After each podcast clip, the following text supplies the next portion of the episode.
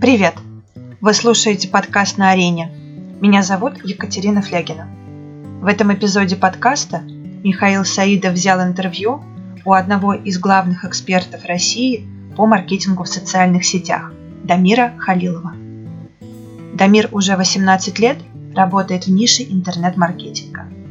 В 2006 году он основал первое в России SMM-агентство – Green PR. В этом подкасте Дамир делится с нами пошаговой стратегией, которая принесет вам набор аудитории в 20 тысяч подписчиков всего за 60 дней. Слушайте с блокнотом и ручкой и приходите к нам в комментарии поделиться своими результатами. Дамир, привет! Добро пожаловать на подкаст на арене. Слушай, давай начнем с того, что ты расскажешь о своем бизнесе. Кто такой э, Дамир Халилов и чем ты занимаешься? Да, привет, спасибо, что пригласили. Ну, собственно, меня зовут Дамир Халилов, 18 лет я занимаюсь интернет-маркетингом, 12 последних лет занимаюсь продвижением в социальных сетях. У меня есть два основных бизнеса. Первый — это агентство Green PR. 12 лет мы занимаемся продвижением в социальных сетях, работаем с крупными компаниями, банками, киностудиями и так далее. Второй бизнес образовательный, в рамках которого мы обучаем э, людей social media маркетинг. Скажи, насколько ты богатый человек? Хорошее начало э, интервью. Я бы себя, наверное, характеризовал как крепко обеспеченного человека. Слушай, сейчас моя э, публика хочет, э, вот, чтобы ты расшифровал, что значит крепко обеспеченный. Можешь нам дать э, размер бизнеса, ну, может быть, там в рамках от до? Оборот в районе 50 миллионов в год. Mm-hmm. Это 50 миллионов чего? Рублей. Около миллиона долларов, правильно? В районе того. Это образовательный бизнес и агентский бизнес с какими-то близкими цифрами. Близкие по значению, да? Да. Ну, как и всегда, в образовании маржа больше. Угу. У нас, наверное, в районе 12% маржинальность, ну, в образовании в районе 50%. Угу. Скажи, у тебя такой бизнес э, долго времени заняло построить? Агентский бизнес 12 лет, образовательный бизнес 8 лет. Первые годы они жесткие были или у тебя сразу взлетело? Ты знаешь, ну, бывает пожестче. В общем, в целом мы очень вовремя начали в 2006 году, когда люди не знали, что такое социальные сети. У нас первые конкуренты появились примерно в 2008 году. И мы сразу получили как-то пул э, компаний, которым с Запада уже дали директиву заниматься продвижением в социальных сетях. С ними мы и строили э, работу. То есть у нас через три месяца после начала деятельности были Universal Studio, ISIC, Евросеть. И сложности было то, конечно, что в 2008 году наступил кризис, и компании стали менее охотно экспериментировать с новыми инструментами. Это было время такого первого кассового разрыва. К концу 2008 начала 2009 года мы последствия кризиса преодолели. Мы дальше уже были гораздо более закаленными. И это, кстати, была одна из отправных точек, когда я начал развивать параллельно образовательный бизнес для того, чтобы держать как бы яйца в разных корзинах. Угу. Скажи э, по поводу образовательного бизнеса, из чего он состоит, какие у него там сейчас продукты, что ты продаешь? У нас есть несколько направлений. Первое – это а, офлайн мероприятия. Раз в год мы проводим большое мероприятие в конце года, на котором рассказываем о том, какие новые инструменты появились и как работать с ними в следующем году. Какой уровень людей приходит? Насколько нужно быть прокачанным уже в теме SMM для того, чтобы прийти на такую конференцию? мы стараемся строить таким образом, чтобы те, кто э, работает долго, могли бы почерпнуть новые фишки, новые тренды, вот именно новые изменения, те, кто только начинает, они для себя берут целиком алгоритм продвижения. На последнем 2018 году сколько э, человек в итоге в общей сложности присоединилось? На последнем э, мы подняли ценник, целенаправленно то есть сделали это, и э, у нас было 380 человек. А ценник до, до какого уровня вы подняли? Самый дешевый пакет у нас стоил 21 тысячу рублей, средний чек у нас рублей, был в районе 30 тысяч, самый дорогой пакет был 75 тысяч условно 400 человек, каждый заплатил по 20 тысяч рублей, то есть э, это ты сделал 10 миллионов за одну конференцию. Да, наоборот, да. Я так понимаю, что это не твой основной продукт. Uh, нет. Главный наш продукт онлайн, продукт SMM для бизнеса, большой комплексный двухмесячный онлайн-курс. Его проходят две категории слушателей, либо предприниматели, которые хотят э, эффективно управлять этим процессом, контролировать сотрудников и так далее, либо SMM-специалисты, которые этой профессией хотят овладеть. Также еще самозанятые специалисты, например, тренера, фотографы и так далее, которые сами себя продвигают в свою услугу. Хорошо. И это основной продукт как онлайн-курс или клуб? В какой форме? Это онлайн-курс, который человек проходит, выполняет домашние задания, мои сотрудники их mm-hmm. проверяют, дают обратную На связь. какой уровень доме целевой аудитории вот этот сам курс рассчитан? То есть ну, можно прийти вообще ничего не зная, или нужно все-таки что-то понимать? Вот этот курс рассчитан на минимальный и средний уровень. Okay. То есть, ну, под минимальным подразумевается нулевой. Обладать э, знаниями как бы среднестатистического жителя, страны, да, который пользуется телефоном. Да, да. И ты говоришь, что к окончанию курса, по идее, можно свою первую работу как СММщик получить. Более того, мы трудоустраиваем лучших выпускников.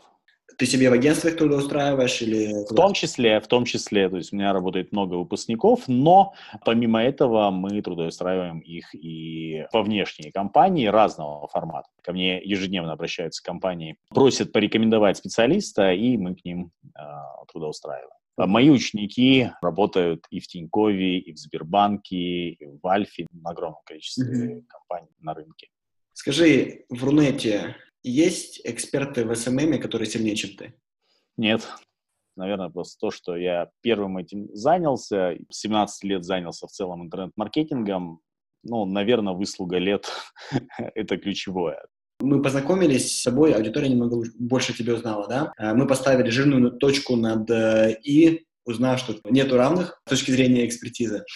Давай в этом разговоре дадим людям, которые нас слушают, большое обещание. Да? Мы с тобой uh-huh. Э, немного подготовились, и обещание, которое мы хотим дать, это как в 2019 году построить аудиторию в 20 тысяч человек за 60 дней с помощью быстрорастущих социальных сетей. Да? Это наше да. обещание. Да. Во-первых, что нам реально дадут 20 тысяч? 20 тысяч целевых подписчиков – это база, с которой можно постоянно работать, э, на которую можно нацеливать э, все свои активности и с которой можно получать все, что угодно. Продажи, заявки, обращения, регистрации и так далее. Цифра 20 тысяч – это просто потому, что нам нравится, или э, ты почувствовал, что это критическая масса, с которой начинается вот этот эффект да, движения твоего локомотива?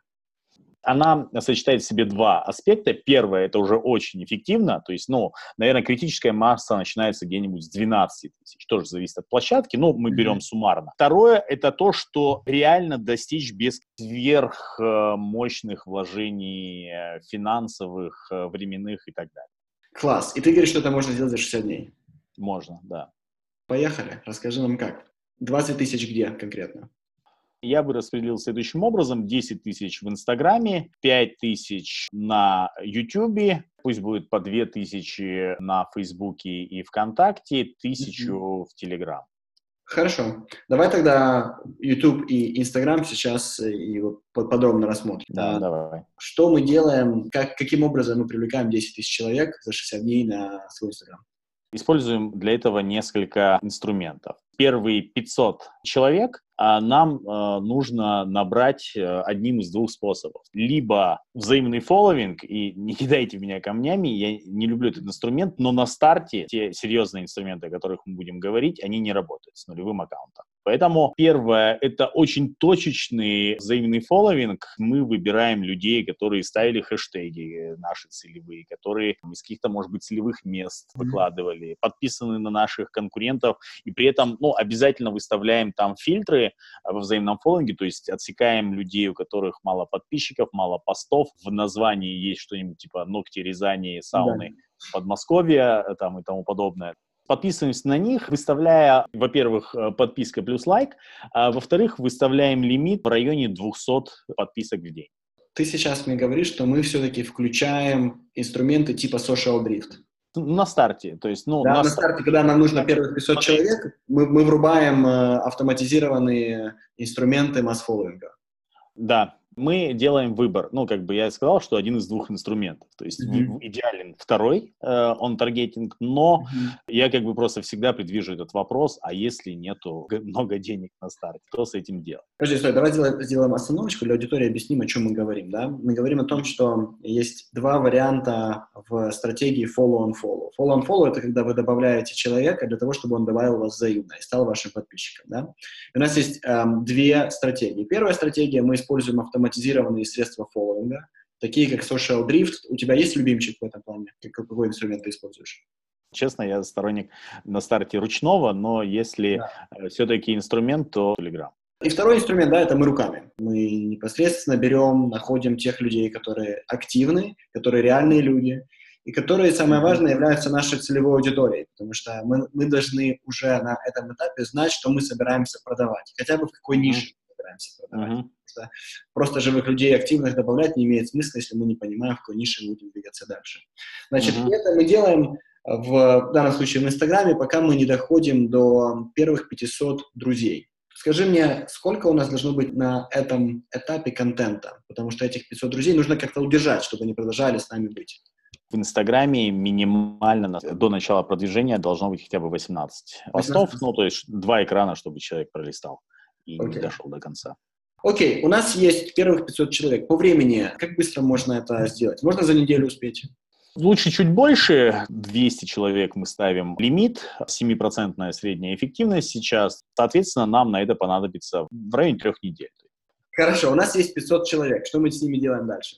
Дальше начинается самое интересное. Дальнейшая стратегия строится на нескольких инструментах. Первое, мы начинаем выводить наши посты в топы. Рекомендации, рекомендовано вам, топ по хэштегам, топ по геотегам рекомендации для вас ключевое — это количество живой активности в единицу времени на публикацию. С рекомендациями важно, помимо прочего, правильно проставлять хэштеги, поскольку у каждого пользователя топ свой, ему будет показываться то, что ему интересно. Хэштеги ты проставляешь в комментариях или сразу в теле поста?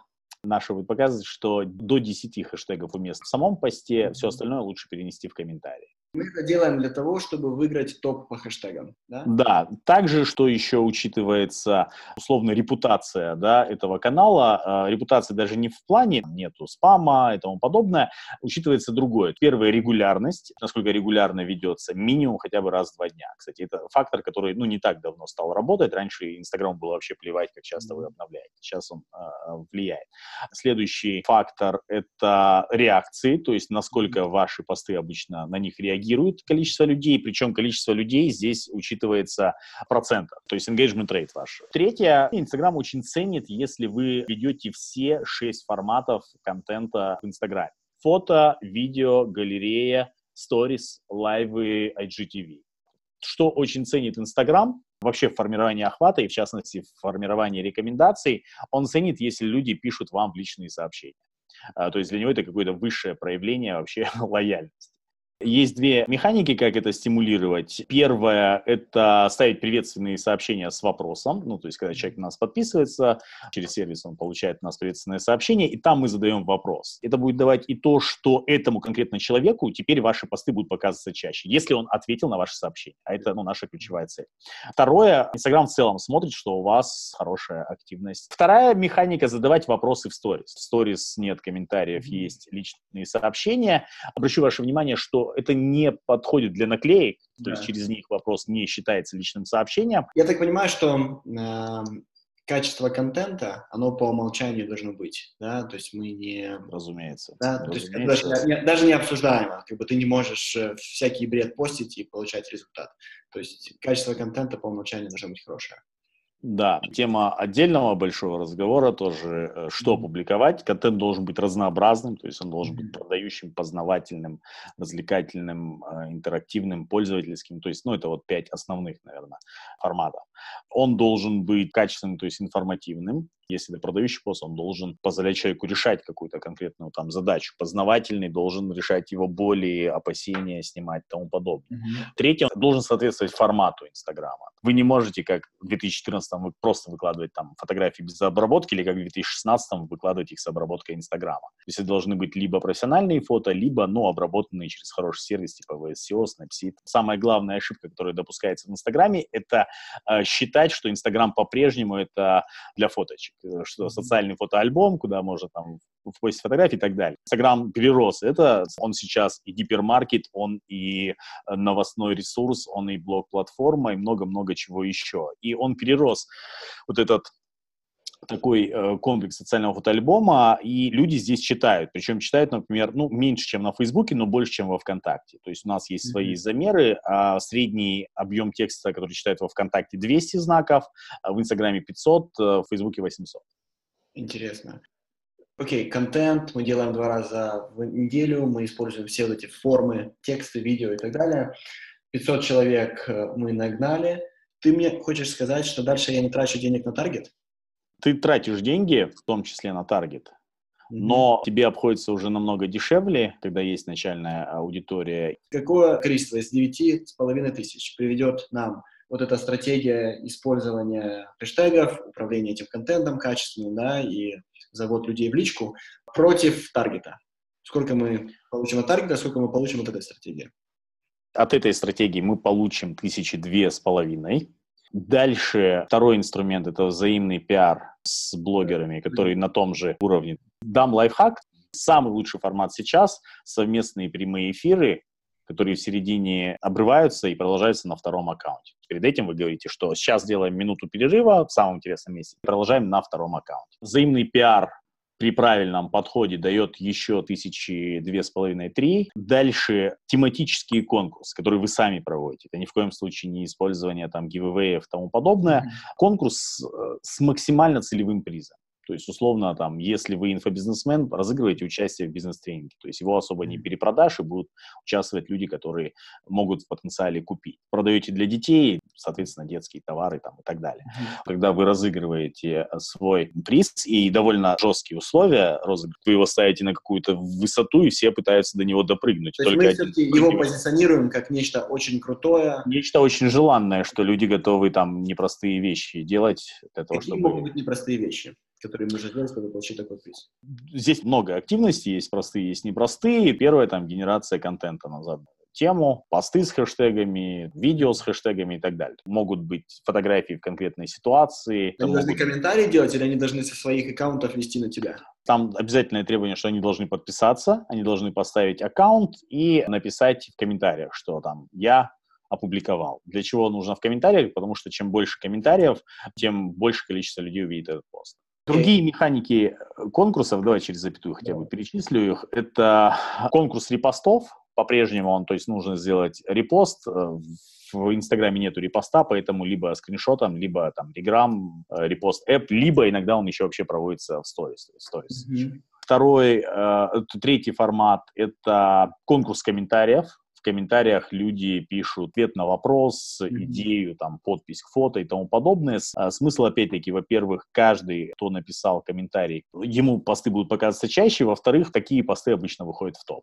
Следующий формат – это конкурс упоминаний, то есть когда люди упоминают своих друзей, им приходят уведомления тоже об этом. Помимо этого, есть механики марафонов. Вы объявляете, что в ближайший месяц будет марафон по похудению. Каждый день вы будете давать, условно, там, не знаю, диет, ну, что-нибудь mm-hmm. давать, да, а люди будут выполнять. Это хорошая механика, обязательное условие участия. Люди должны поставить у себя ссылку на этот марафон. И писать отчеты в своих профилях? Да, отчеты в своих профилях тоже с ссылкой.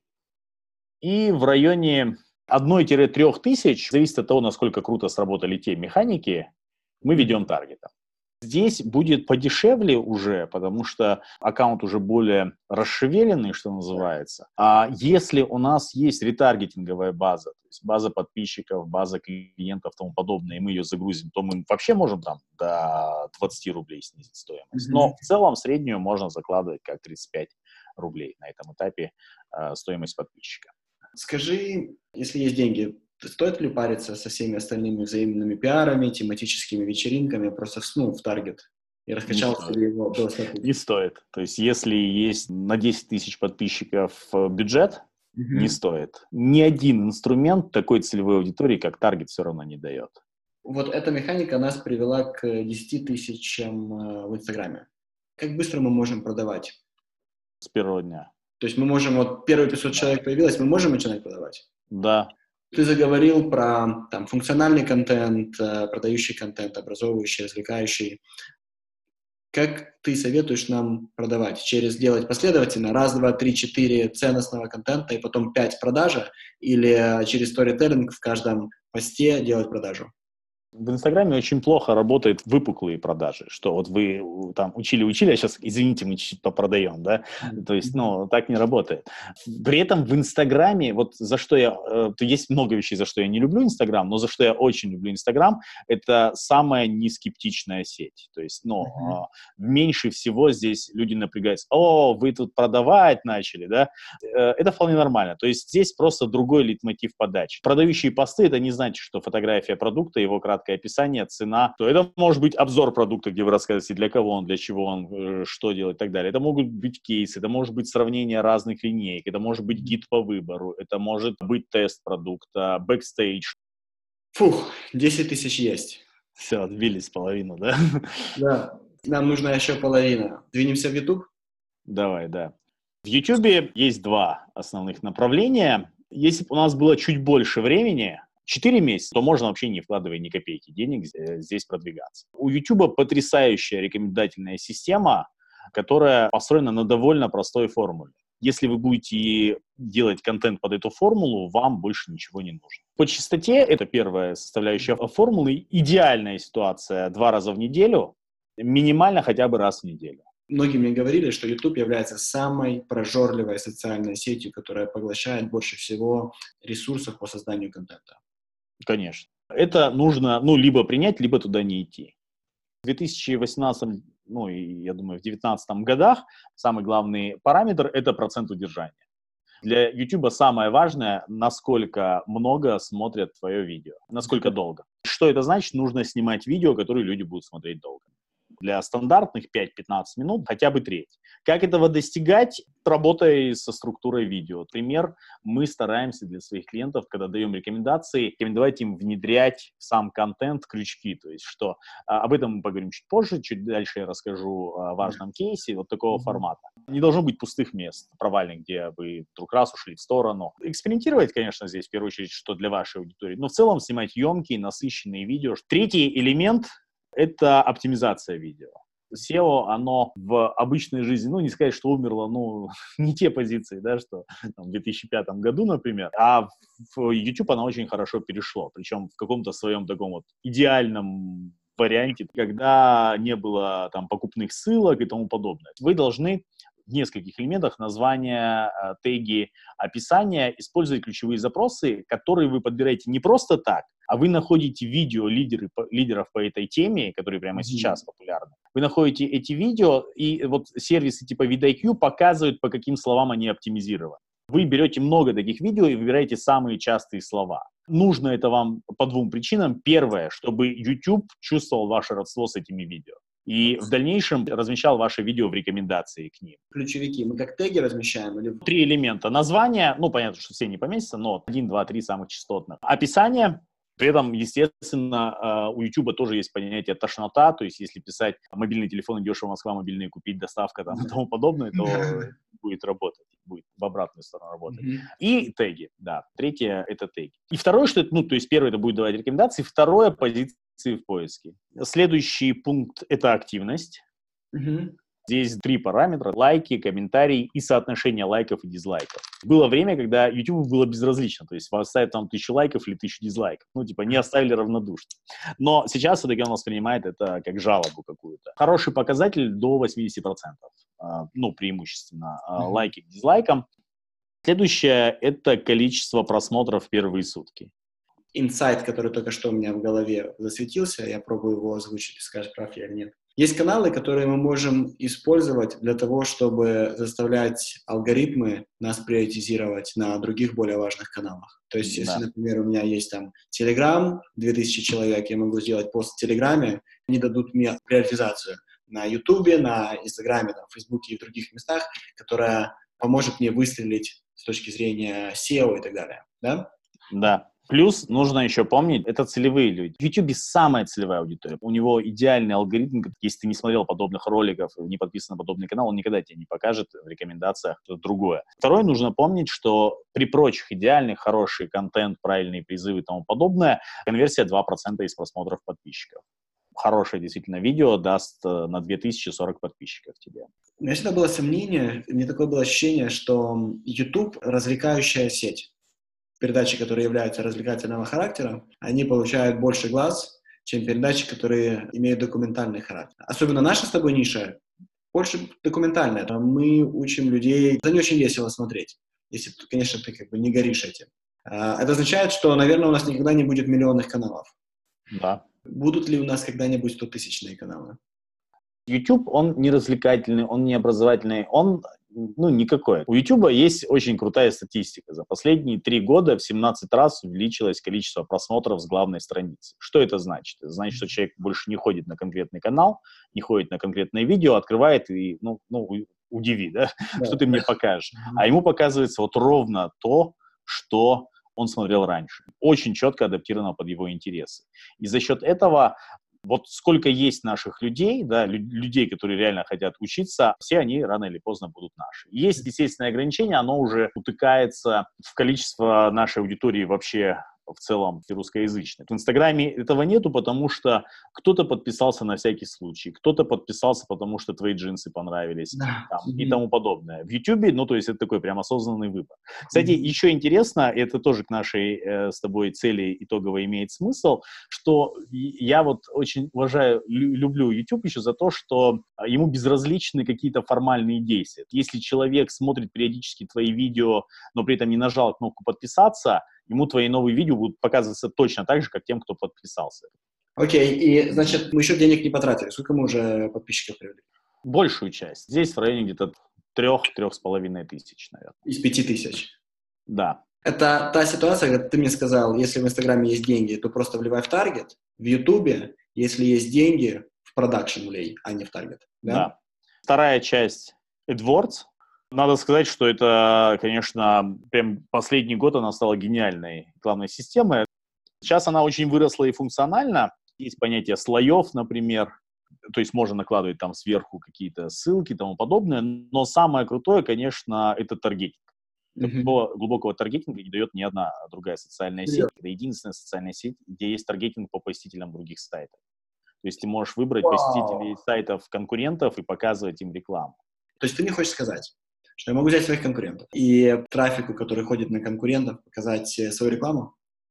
Да, во-первых, ты можешь вообще 100% трафика показывать сайтам, на которых стоит Google Analytics, но и тем, у кого не стоит, значительную часть их трафика ты можешь тоже, то есть Google Analytics индексирует, потому что он отслеживает, что на сайт с Google Analytics перешел человек вот с этого сайта, и он фиксирует, uh, он был на, на вот таком-то сайте. У нас, например, есть такая прикольная стратегия, мы берем их конкурентов, наших клиентов, у которых сейчас активные рекламные кампании, трафообразующие, Direct, AdWords, Facebook, ну и так далее. И настраиваем на посетителей их сайтов на рекламу на YouTube. То есть mm-hmm. он какой-нибудь конкурентной ниши типа отделки тратит 200 рублей за клик в Директе, этому человеку, который кликнул за 200 рублей, мы ему потом показываем за 30 копеек в YouTube э, превью.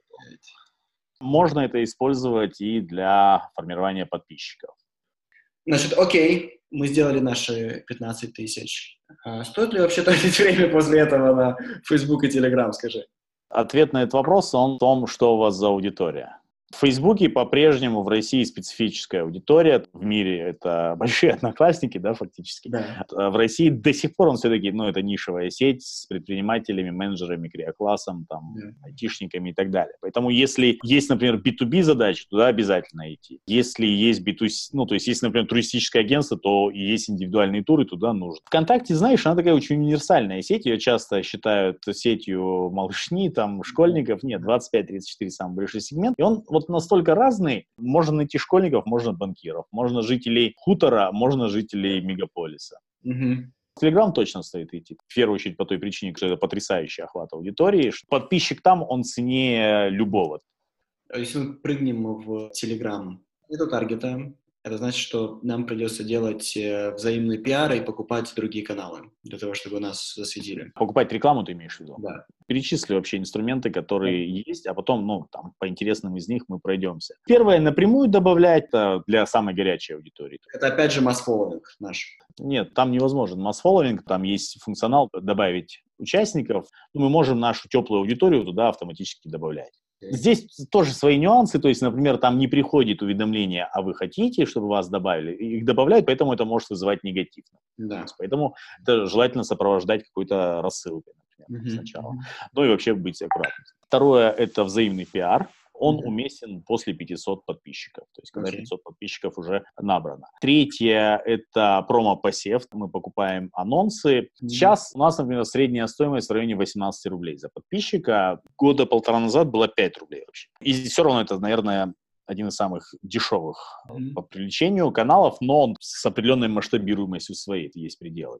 Четвертое – это довольно неплохо работает, как ни странно, таргет с Фейсбука и Инстаграма например, во ВКонтакте нельзя поставить целевой площадкой Telegram, на Фейсбуке и в Инстаграме можно. В Таргете поставить целевой площадкой э, канал в Telegram. Что, что значит поставить целевой площадкой? Ты выставляешь цель, например, конверсия или трафик. Не, не.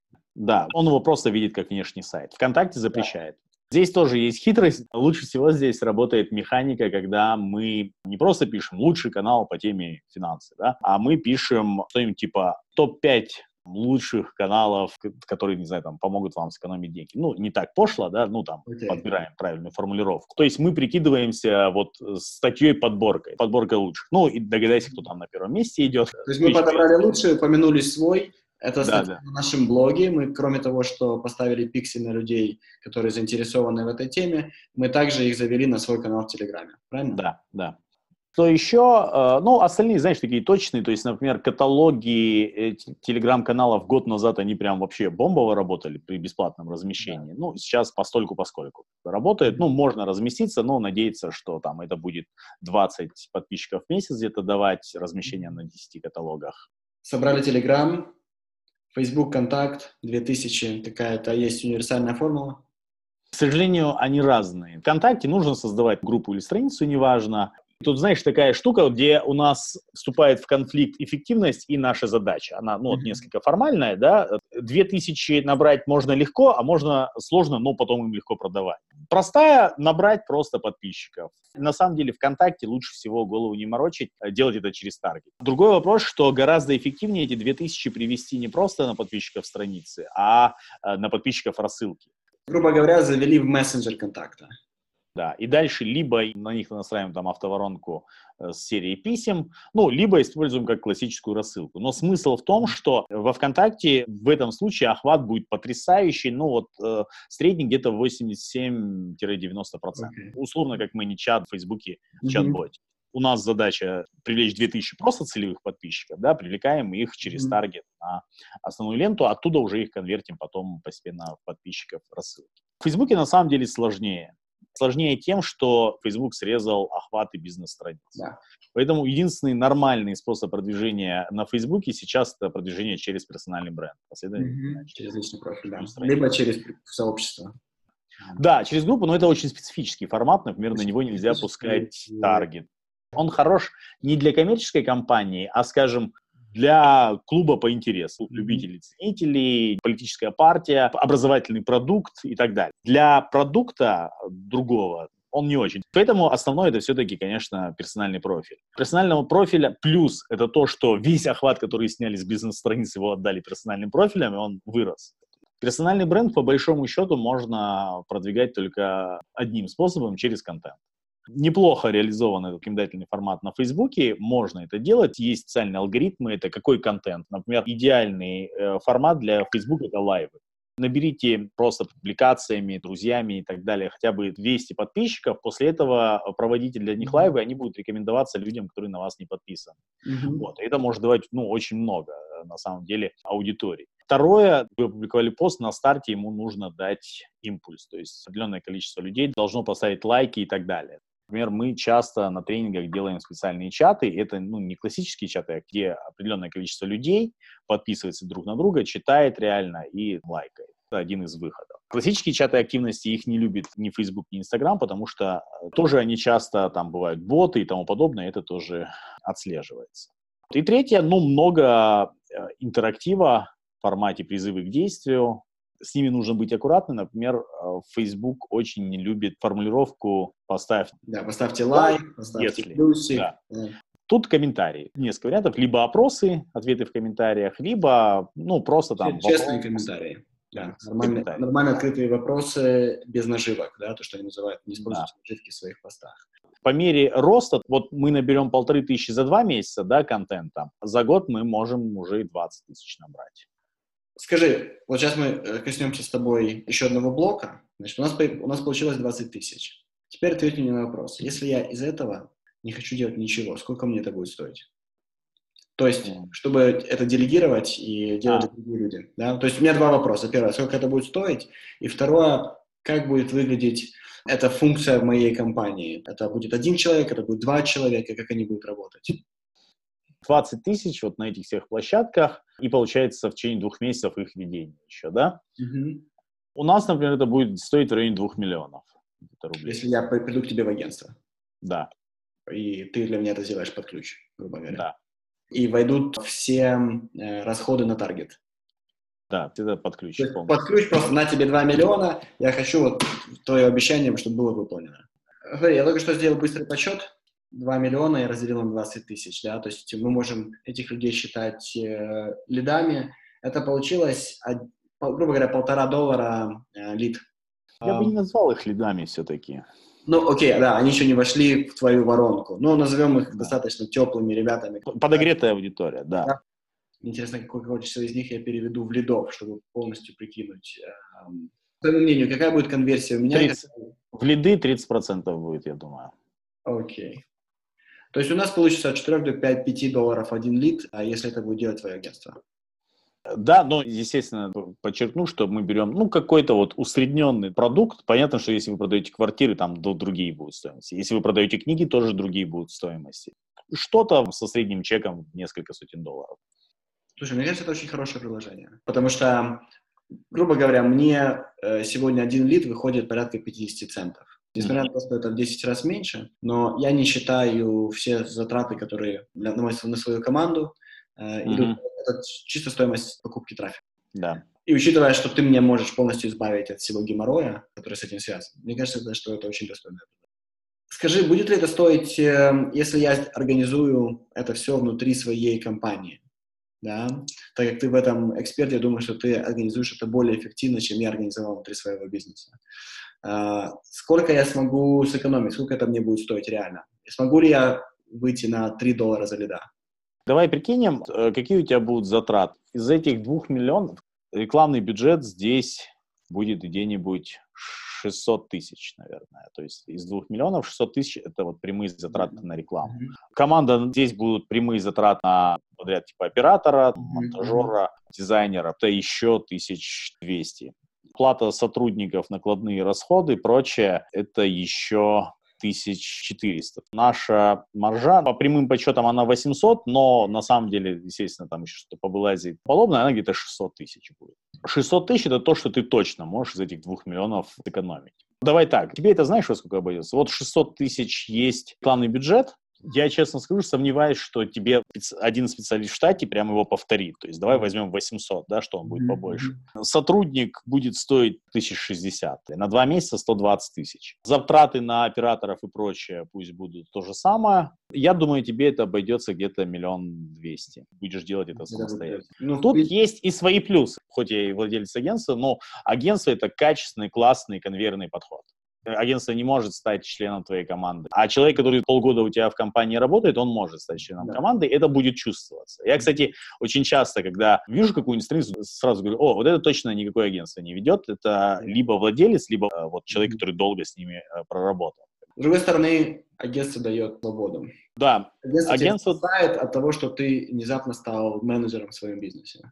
Да, дает свободу. Еще из плюсов агентства поскольку много проектов, много всего, любой новый инструмент сразу там хватает, начинает его тестировать. Вот. Mm-hmm. И поэтому ты можешь с агентством быть уверенным, что у тебя всегда будут новые инструменты, мод там, и так далее. Mm-hmm. А сотрудника всегда есть опасность, что он зашорится, что он накатал себе колею и начнет по ней ездить. Вау, Дамир. Дай последнее пожелание моей аудитории, перед тем, как мы с тобой завершим. Вот, поделюсь теперь главным секретом, то есть были. На самом деле, главный секрет, который я для себя вывел за годы в SMM, он очень простой. Одним из первых использовать любой новый инструмент, который появляется. В частности, в первые полгода после его появления. Например, IGTV, который недавно появился, он на первом этапе позволял загонять очень дешево подписчиков в основной Инстаграм. Просто его использование, там не было никого, кто особо не выкладывал качественный контент, при этом э, мощная рекомендательная система которая mm-hmm. вот э, любой контент рекомендовала, и, и там шли подписчики. У нас рекорд был порядка 6 тысяч подписчиков с одного видео. То есть wow. там порядка 600 э, тысяч просмотров. Другой пример, Telegram, когда он только появился, там были такие дыры, вплоть до того, что можно было добавить пользователей Александр и добавить всех Александров. Ну, с этим лимитом, который есть. Используйте сразу, как появился инструмент, когда вы слышите, что он появился, начинаете его использовать, у него всегда, то есть самими разработчиками внедрен бонус э, для ранних э, пользователей. Спасибо, Дамир. Обалденное интервью. Спасибо.